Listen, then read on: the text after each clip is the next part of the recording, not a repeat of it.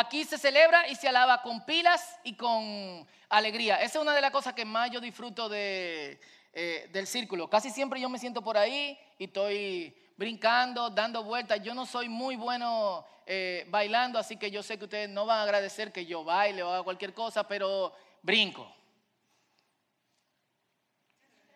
Em, y, de hecho eso es parte distintiva de quienes nosotros somos aquí, eh, aquí en el, en el círculo. Deberíamos hacer eso todos los días, no solamente, digo, a manera individual, si eres del círculo, no solamente cuando nos reunimos aquí eh, los domingos, sino ir por la calle o lo que hacemos en nuestro día a día, celebrando la grandeza de Dios con efusividad, de alguna otra manera. Pero eh, yo me pregunto, ¿cómo? Porque una de las cosas que están en nuestra mente es, la gente, ¿qué va a pensar de mí? Va a pensar que yo soy un fanático. La gente pensará, vamos a decirlo de manera hipster, que soy un Jesus freak. o la gente. Siempre estamos pensando en, eh, en, la, en la gente. Y me recuerdo una historia que ha inspirado múltiples coros y alabanzas que está en 2 de Samuel capítulo 6, del versículo 12 al versículo 22, y me gustaría que lo, lea, que lo leamos. Son 11 versículos, eh, y es una historia que todos conocen. Así que es solo reflejar la memoria e ir a través de, eh, ella. ¿Están conmigo aquí? Amén. Dice, ¿la tienen? Segunda de Samuel 6 del 12 al 22. Si alguien que tiene la página me ayuda. 250. Segunda de Samuel está entre Génesis y Apocalipsis. 6 eh, del 12 al 22. ¿Lo tienen? Si lo tienen, dicen amén. Full. Dice así. Entonces le dijeron al rey David el Señor ha bendecido a los de la casa de Obed Edom y a todo lo que tiene a causa del arca de Dios. El arca de Dios, los judíos no podían, para los que no saben, los judíos no podían adorar imágenes. Pero desde el tiempo de Moisés habían elaborado un arca en donde se encontraban las tablas de los diez mandamientos, una, una cazuela con semillas de maná, y la vara de Aarón y la taparon. Y encima tenía dos querubines, desde el cual dicen que se manifestaba la presencia del Señor, dos ángeles que extendían sus alas. Esta eh, arca o caja andaba de lugar en lugar y David había decidido trasladarla cerca de su casa en Jerusalén, pero le dio miedo porque tú no la podías tocar. Si tocabas el arca y Mientras la trasladaban, en la primera ocasión, uno de los levitas la tocó y murió en el acto. Y David se friquió y dijo, espérense, se murió el muchacho. Él se indignó, obviamente, porque dice, Señor, ¿cómo pasa esto? Él simplemente estaba tratando de agarrar el arca, pero también se friquió. En buen dominicano, cogió miedo. Y dijo, miren, vamos a barajar esto y vamos a dejar. ¿Quién la quiere el arca? Levanten la mano. ¿Quién la quiere? El arca la una, el arca la dos. ¿Quién da más? Fu, Obed Edom decidió recibir el arca en su casa y Dios lo estaba bendiciendo. Entonces David, y yo tengo sentimientos encontrados cuando estoy leyendo este pasaje porque a David vinieron unos chimosos y le dijeron: Hey David, ¿viste lo que está pasando con Obed Edom? El Señor lo está bendiciendo por el arca. Oh, wow. Hey, dame mi arca. Como, oh, wow. Y fue y llevó el arca de Dios de la casa de Obed Edom, o sea, desde la casa de Obed Edom a la ciudad de David con gran celebración, es decir, a Jerusalén. Cuando los hombres que llevaban el arca dieron apenas seis pasos, es decir, una, dos, tres, cuatro, cinco y seis, hicieron un sacrificio y adoraron al Señor. Dice que David sacrificó un toro y un ternero engordado. 14. Y David danzó ante el Señor con todas sus fuerzas, vestido con una vestidura sacerdotal. David y todo el pueblo trasladaron el arca del Señor entre gritos de alegría y toques de cuernos y carnero. Entonces, cuando el arca del Señor entraba a la ciudad de David, fue con una gran celebración. Mical, hija de Saúl, se asomó por la ventana, esta era la esposa de, de David, cuando vio que el rey saltaba y danzaba ante el Señor, se llenó de indignación. Y ese bailaba y danzaba Una de las palabras significa bailaba y danzaba con gran agilidad. Es decir, David lo estaba haciendo like a boss. Full. Eh, se llenó de desprecio hacia el versículo 17. Así que trasladaron el arca la colocaron en su lugar dentro de la carpa especial que David le había preparado. David sacrificó al Señor ofrendas quemadas y ofrendas de paz. Cuando terminó de ofrecer los sacrificios, David bendijo al pueblo en el nombre del Señor de los ejércitos celestiales. Después repartió a todos los israelitas que estaban allí reunidos, tanto hombres como mujeres, una hogaza de pan, un pastel de dátiles, de, pasas de de una palma y un pastel de pasas de uva. Luego todos regresaron a su casa. Versículo 20, cuando David llegó a su hogar para bendecir a su propia familia, esta era su intención, he danzado, he bailado con gran agilidad delante del Señor, ahora voy para mi casa. Alguien me dijo que ponga merengue, pero no puedo hacer merengue con la boca, que siempre es como dancing, lo siento. Mical, la hija de Saúl, salió a su encuentro y le dijo indignada, Qué distinguido se veía hoy el rey de Israel, exhibiéndose descaradamente delante de las sirvientas, tal como lo haría cualquier persona vulgar. La, traducción en lenguaje actual, lo invito a que lo lean en su casa, dice, mostrando el trasero como cualquier persona vulgar. Y David le replicó a Mical, estaba danzando delante del Señor, quien me eligió por encima de tu padre y de tu familia. O sea, es una discusión matrimonial, ¿no es? Yo estaba danzando delante del Señor, ¿me calmaría? No, no, no, no. Esto es una discusión matrimonial. ¿Y quién me eligió por encima de tu padre y de tu familia? Él me designó como el líder de Israel, el pueblo del Señor, y de este modo celebro delante de Él. Así es. Y estoy dispuesto a quedar en ridículo e incluso a ser humillado ante mis propios ojos. Pero esas sirvientas que mencionaste de seguro se seguirán pensando que soy distinguido. En otras palabras, a mí no me importa qué piensen cuando yo estoy adorando al Señor.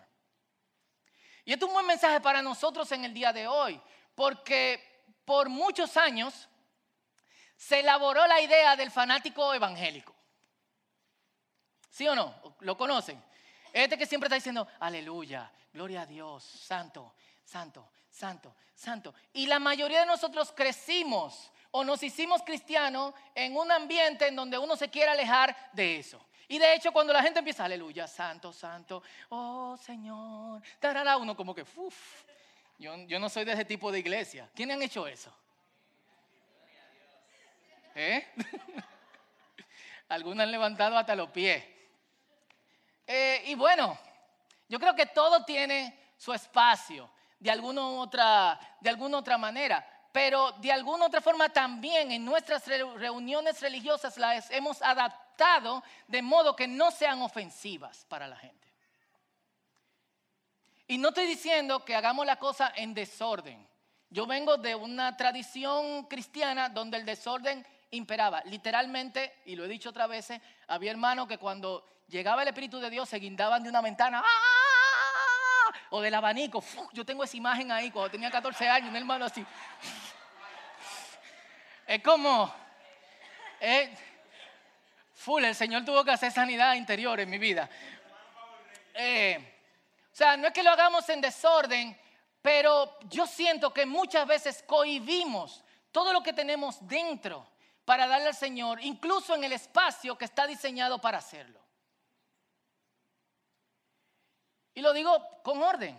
No, no tenemos que entrar en desorden, no tenemos que guindarnos de la bocina, ni tenemos que, digo, sí, eso me gusta hacerlo, pero eh, la cosa ha ido como en, detrimento de alguna, otra, de alguna otra manera y tenemos muchas razones para celebrar. Y cada vez que nos reunimos al Señor, sí, tiene que ser un tiempo para conversar la palabra de Dios, pero también tiene que ser un tiempo para celebrar lo que Dios está haciendo y ha hecho en nuestras vidas. ¿En quién Dios ha hecho algo? Levante su mano aquí.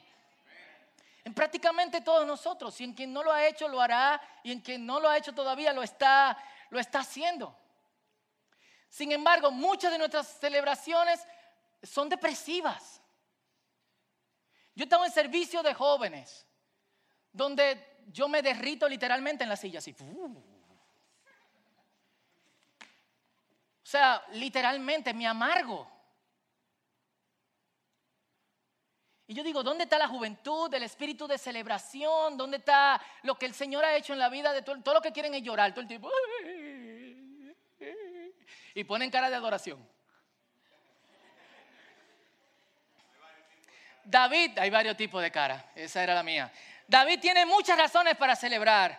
Era un niño olvidado hasta por su familia cuando Dios lo elige y lo unge como el próximo rey de Israel. Y el solo hecho de ser elegido por Dios lo metió en líos por alrededor de 24 años.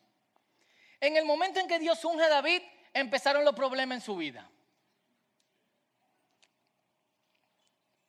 Y al momento de este hecho que leímos en 2 Samuel 6, 12 al 22, todos sus problemas habían pasado. Todos sus enemigos habían sido vencidos y David había construido su casa y estaba tranquilo. Así que celebra. Dios hizo, David celebra.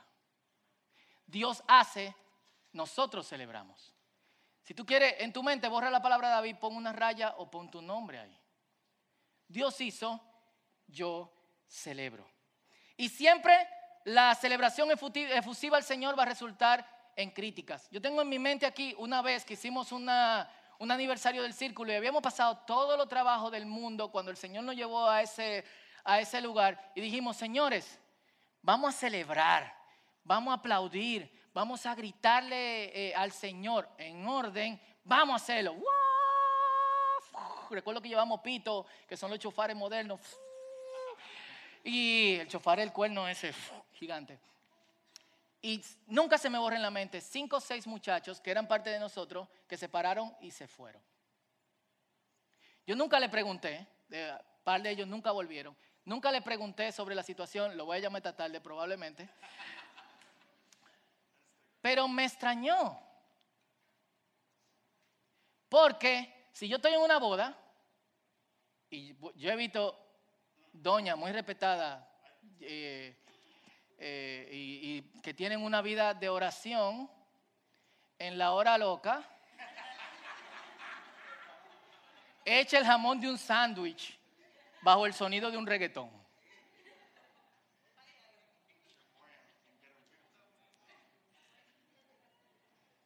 Y Noel y yo así de espectadores como, oh, santo es el Señor. Entonces, si celebramos por otras cosas, por tu cumpleaños, porque te graduaste, porque algo te salió bien, porque te dieron un trabajo, ¿qué de malo hay gritar y gocear y regocijarse en el Señor? Alguien que me lo diga. No hay nada de malo eh, en esto. Pero como la, la celebración siempre resulta en críticas, Siempre hay alrededor de nosotros estos Micals. Y el sitio de ella, que era la esposa de David, era la celebración. Era la esposa del rey, tenía que estar con la gente, pero ella se siente superior. Ella no puede estar con los bajos, es una reina. Y antes de ser reina era una princesa, era hija de un rey. Y no solamente desprecia a la, a la gente, sino que desprecia a David porque baila y la vergüenza. David se veía así.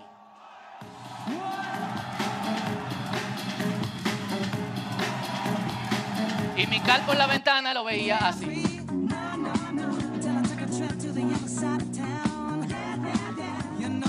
Ese era David para Mical. Ok, está fuerte todo. Pero Dios hizo y David celebra. No importa cómo lo vean. Ella dice que le vio el trasero. David tenía ropas sacerdotales. Para su información, los únicos que usaban pantaloncillos eran los sacerdotes. Así que ella está exagerando porque le molesta lo que él está haciendo. Si otros exageran porque le molesta lo que tú haces para el Señor, amén. Gloria a Dios. Qué chulo, yo voy a seguir adorando al Señor. Esa es la posición de David. No podemos andar de un lado para otro porque la gente nos está diciendo cómo es que nosotros deberíamos alabar al Señor. ¿Qué Dios ha hecho en tu vida? Celébralo. Cada vez que Dios te provea algo, celébralo. Cada vez que Dios haga algo contigo, celébralo. Ahora, y, celébralo porque el gozo produce energía. En Nehemías dice, el gozo del Señor es nuestra fortaleza. Ahora, no es que si te sientes triste, estás obligado a alegrarte, a ponerte alegre. Y esto es muy importante que lo sepamos. El deseo del Señor no es ignorar nuestras miserias, sino transformarlas.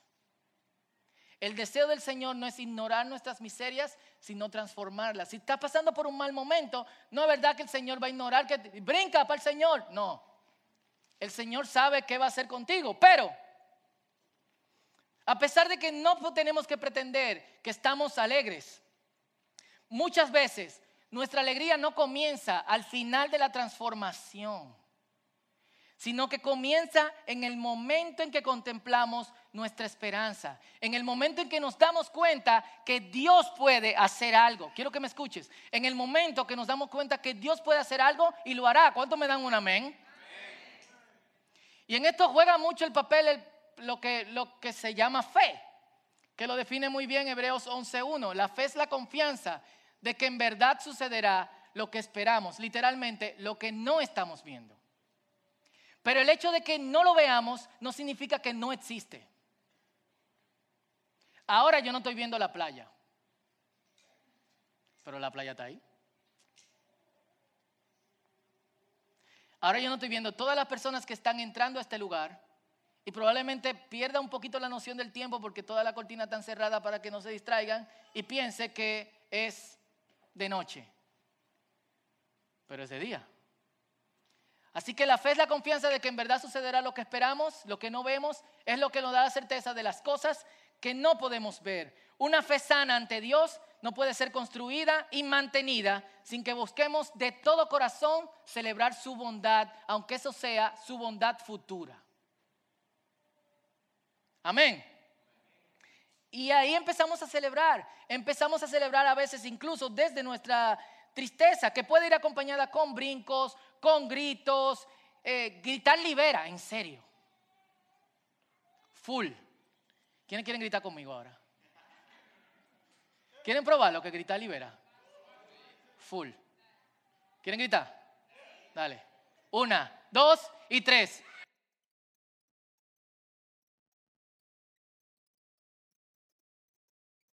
se salió por ahí, recógelo.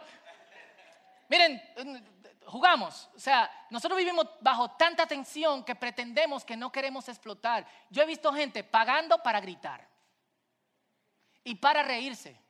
Estábamos en Acrópolis un día preparando, preparando algo, eh, porque al otro día teníamos un servicio del círculo y en uno de los salones había un tipo que su conferencia era sobre hacer que la gente se riera y que gritara. Y nosotros estábamos sorprendidos mirando a la gente. ¡Ah! Ríanse, ríanse con ganas, ríanse, ríanse. Eso es miseria.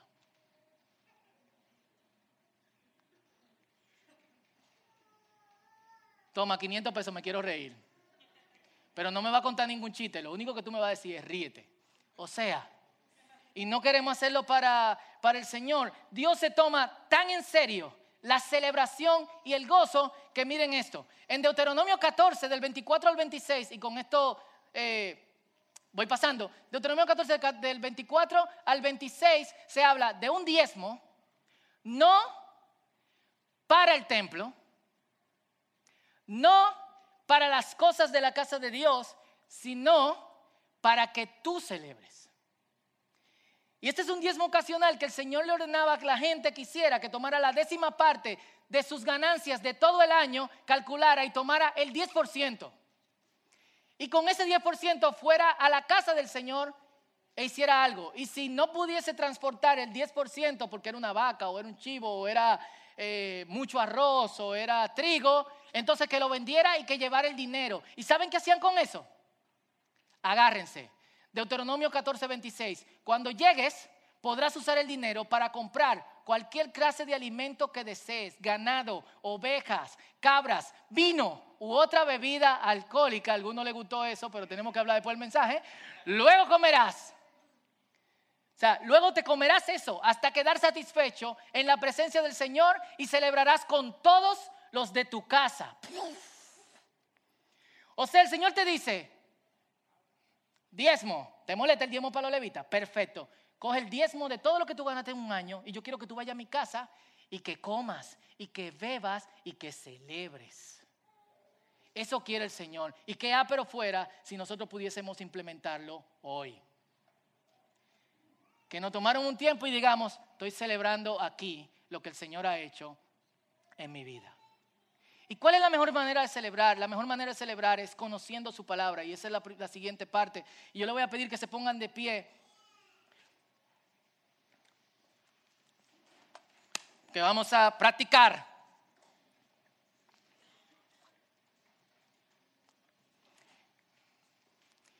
Y dice el salmista en el Salmo 119, versículo 143, cuando la presión y el estrés se me vienen encima, yo encuentro alegría en tus mandatos. Y antes de pasar a la próxima, próxima parte, quizás tú eres la persona que está en esta mañana que no encuentra una fuente de alegría de alguna u otra forma. Yo quiero que cantemos desde la palabra en Isaías capítulo 40 y vamos a hablar sobre adorar a Dios con su palabra, que el Señor nos fortalece. Y yo quiero que no solamente adores al Señor diciéndole, tú eres el Dios todopoderoso, tú eres el Altísimo, sino que yo quiero que también con esta alabanza te hables a ti. Y tú te digas, tú eres el Altísimo, tú eres el Dios Todopoderoso. Los que creen en ti tendrán nuevas fuerzas. Los que creen en ti se levantarán y abrirán sus alas como las águilas, correrán, no se cansarán, caminarán y no se fatigarán. Dile al Señor, yo creo en ti. Yo creo en ti. Amén. Vamos a cantarlo, luego volvemos.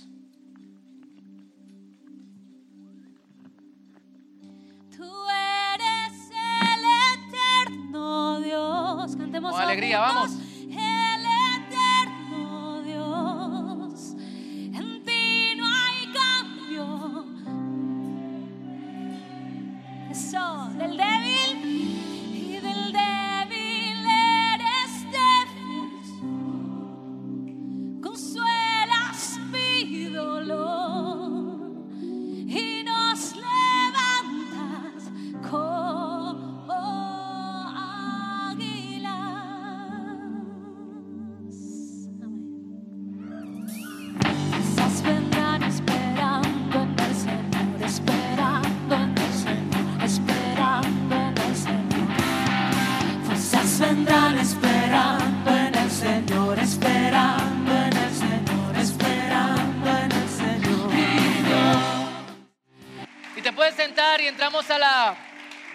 a la, otra parte, breve, alabar a Dios usando las escrituras. Es la mejor forma de aprender a alabar a Dios cuando no sabes qué palabras tú deberías eh, usar. Y me encanta el Salmo 100 119, de hecho, en un blog que tengo que se llama verdugo01.com, no me pregunten por qué se llama así, bueno, pregúntenme, pero después lo estoy traduciendo parte por, por parte. Esta no es mi traducción, es la traducción que usamos aquí, la nueva traducción viviente. Y dice, te alabaré con, con un corazón sincero cuando haya aprendido tus justas sentencias. Quiero obedecer tus estatutos, no me abandones. El versículo 48 dice, con amor levanto mis manos hacia tus mandamientos y medito en tus estatutos. El versículo 54 dice, tus decretos han sido el tema de mis canciones en todos los lugares en donde he vivido. Y cuando dice vivido es ando errante, ando de un sitio a otro, no tengo un hogar, pero donde voy instalo un sitio en donde pueda alabar y glorificar tu nombre. Dios nos habla a través de su palabra. Y hay una diferencia entre la gente que escucha a Dios y la gente que no puede escucharlo. Y la diferencia no es habilidad o una habilidad especial. La diferencia no es un don específico. La diferencia es disposición. Dios habla con la gente que quiere escucharlo. De hecho, una de las cosas que le dice constantemente a los profetas es, háblales, pero yo sé que aunque tú lo hables y ellos tienen oídos, no van a querer escuchar. Y sería una bendición que nosotros no seamos de, eh, esos. Y, y cuando alabamos a Dios usando la palabra de Dios, su presencia, la presencia de Dios pasa de ser un dogma, de ser algo que pudiese pasar, a ser algo factual, algo que nosotros podemos vivir de alguna otra forma. Y para eso, meditar en las escrituras es esencial. Y yo quiero que hagamos una diferencia básica. Cuando uno medita, no estudia, sino que saborea. Meditar no es entender el significado teológico del texto, que está muy de moda en día de hoy y está bueno. Meditar es, ¿qué significa esto para mí ahora? ¿Qué significa para ti que Dios es el Dios eterno? ¿Qué significa para ti que, que su conocimiento es insondable? O sea, nadie puede llegar al punto en que conoce a Dios. ¿Qué significa para ti que la gente que confía en Dios no se cansa? A eso es que tenemos que, llegar. Y no, es, y, no es y no es casualidad que la palabra en hebreo para meditar es la misma palabra para chupar un hueso, cuando tú estás como disfrutándolo, para saborear, para rumiar, la misma palabra. Cuando dice cómete esto y saborealo, es lo mismo que cuando dice coge la palabra de Dios y medítala. Y eso es algo que nos falta a nosotros. Leemos la Biblia por arribita. La escuchamos, pero a veces no significa nada para nosotros. Le damos más importancia a lo que estamos pasando que al Dios que está pasando por nosotros. Lo repito, les damos más importancia a lo que estamos pasando que al Dios que está pasando por nosotros. Y Bonhoeffer decía, así como no analizas las palabras de quien amas, sino que las aceptas mientras te las dice, acepta las palabras de las escrituras y ponlas en tu corazón. Eso es meditar. Aclaro, esto no significa que todo lo que me digan que Dios dijo es. Esto significa que lo que yo leo en la palabra es. Usualmente la confusión y el extravío de la gente que parece conocer a Dios pero hace disparate tiene que ver con que no profundiza en la palabra de Dios ni la medita. Y en meditación nosotros sacamos los malos pensamientos y muchas veces sacamos malos pensamientos de nuestra mente. ¿Quiénes lo han hecho? Y cuando le llega algo malo dicen, no, no voy a pensar en eso, no lo voy a pensar. Sal, sal pensamiento malo, pero no lo sustituimos con un pensamiento bueno y mucho menos con las escrituras.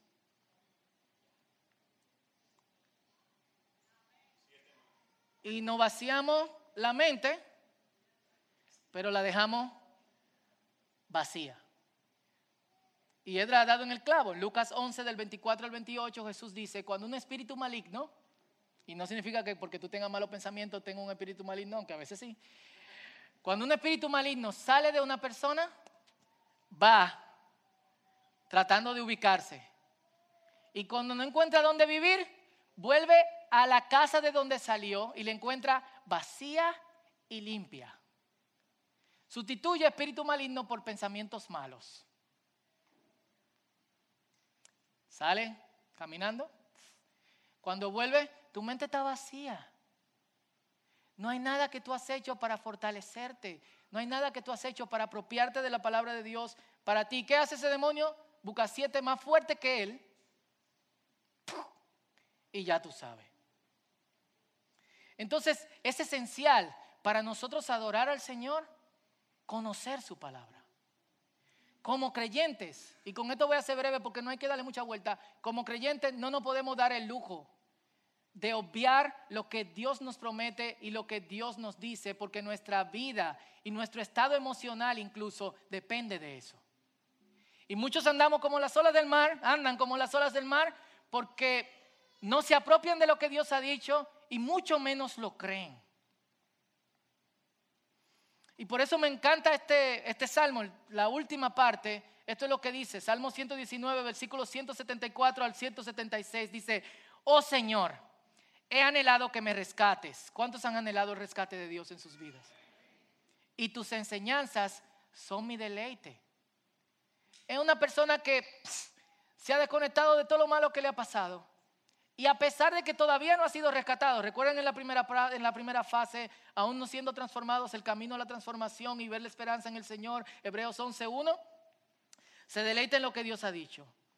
Y esto es lo que dice, versículo 175, déjame vivir para que pueda alabarte. Y otra vez dice, que tus ordenanzas, que tu palabra me ayude.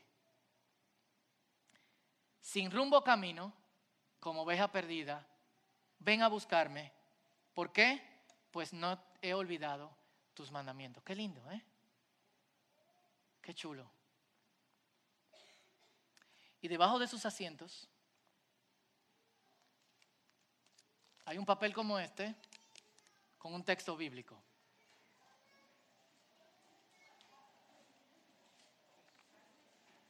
Y me gustaría que los que están parados ubiquen un asiento, saquen algo. Oh. Yo espero que no te como el mío. que le falte una parte. Y vamos a meditar. Y antes de que cantemos, y vamos a cantar canciones que tienen su raíz en las escrituras, antes de que cantemos, yo quiero que, ¿dónde estás? ¿Dónde estás? Tomes este texto, lo medites, lo tomes como para ti y adores, alabes al Señor por esto. Y adorar es postrarse. Y he dicho adorar, si quiere tirarte, tírate. Aquí no hay mical. Ay, pero ellas van a ser como que no están aquí. Así que eh, agárrenlo, los que están de pie, la gente de servicio, ubiquen uno. Aquí hay algunas sillas eh, vacías. El mío dice, Isaías 25:4, porque eres la fortaleza del pobre, del necesitado y del afligido. Eres nuestro refugio contra la tormenta y nuestra sombra contra el calor. Y yo voy a meditar en esto para mí. Yo voy a recordar los tiempos tormentosos de mi vida, en los que el Señor ha estado con, conmigo.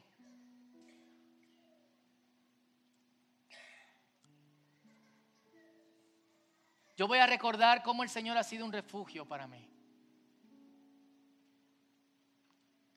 Yo voy a darle gracias a Dios por eso.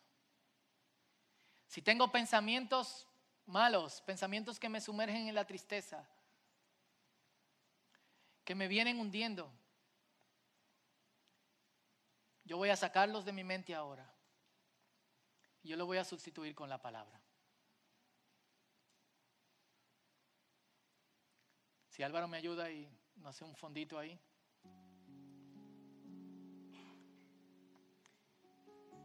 Y luego repito, voy a meditar en esto profundamente.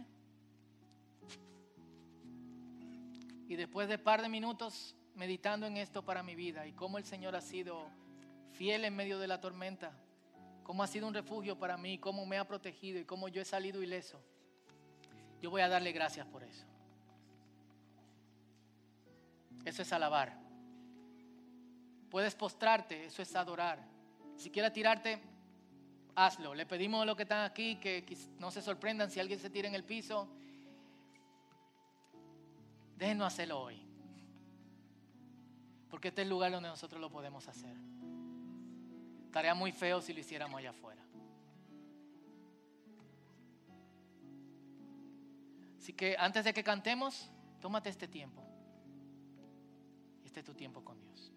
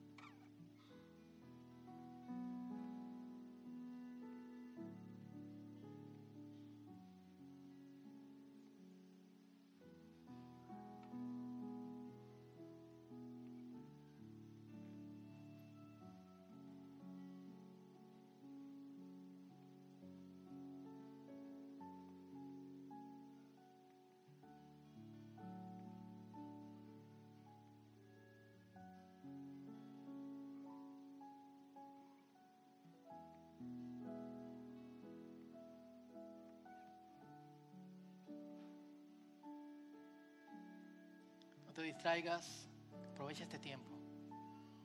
El Espíritu de Dios está en este lugar, mucho antes que llegásemos. Vamos a aprovecharlo.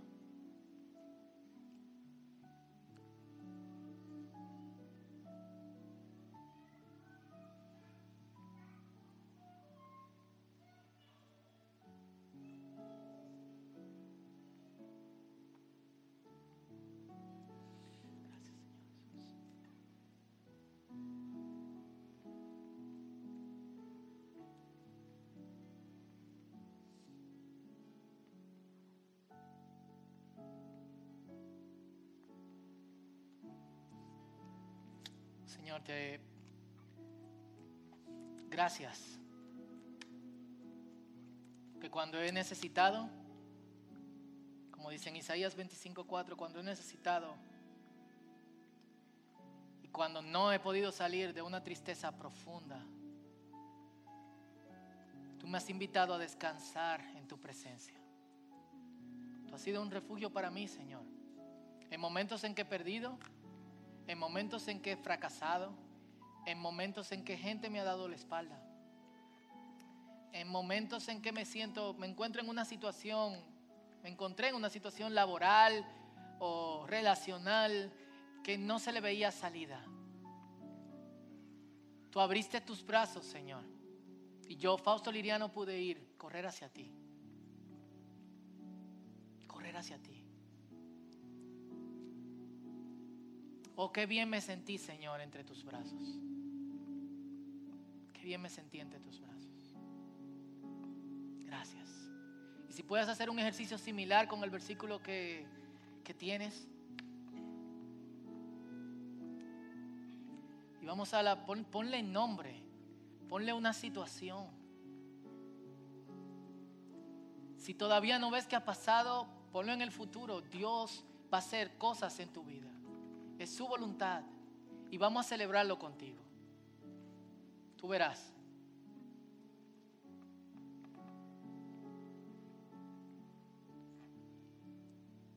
Este es tu tiempo con Dios. Gracias, Señor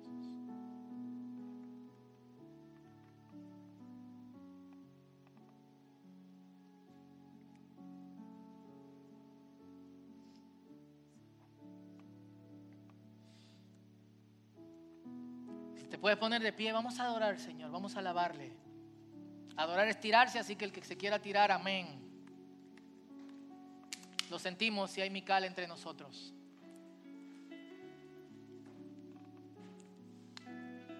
Gracias, Señor.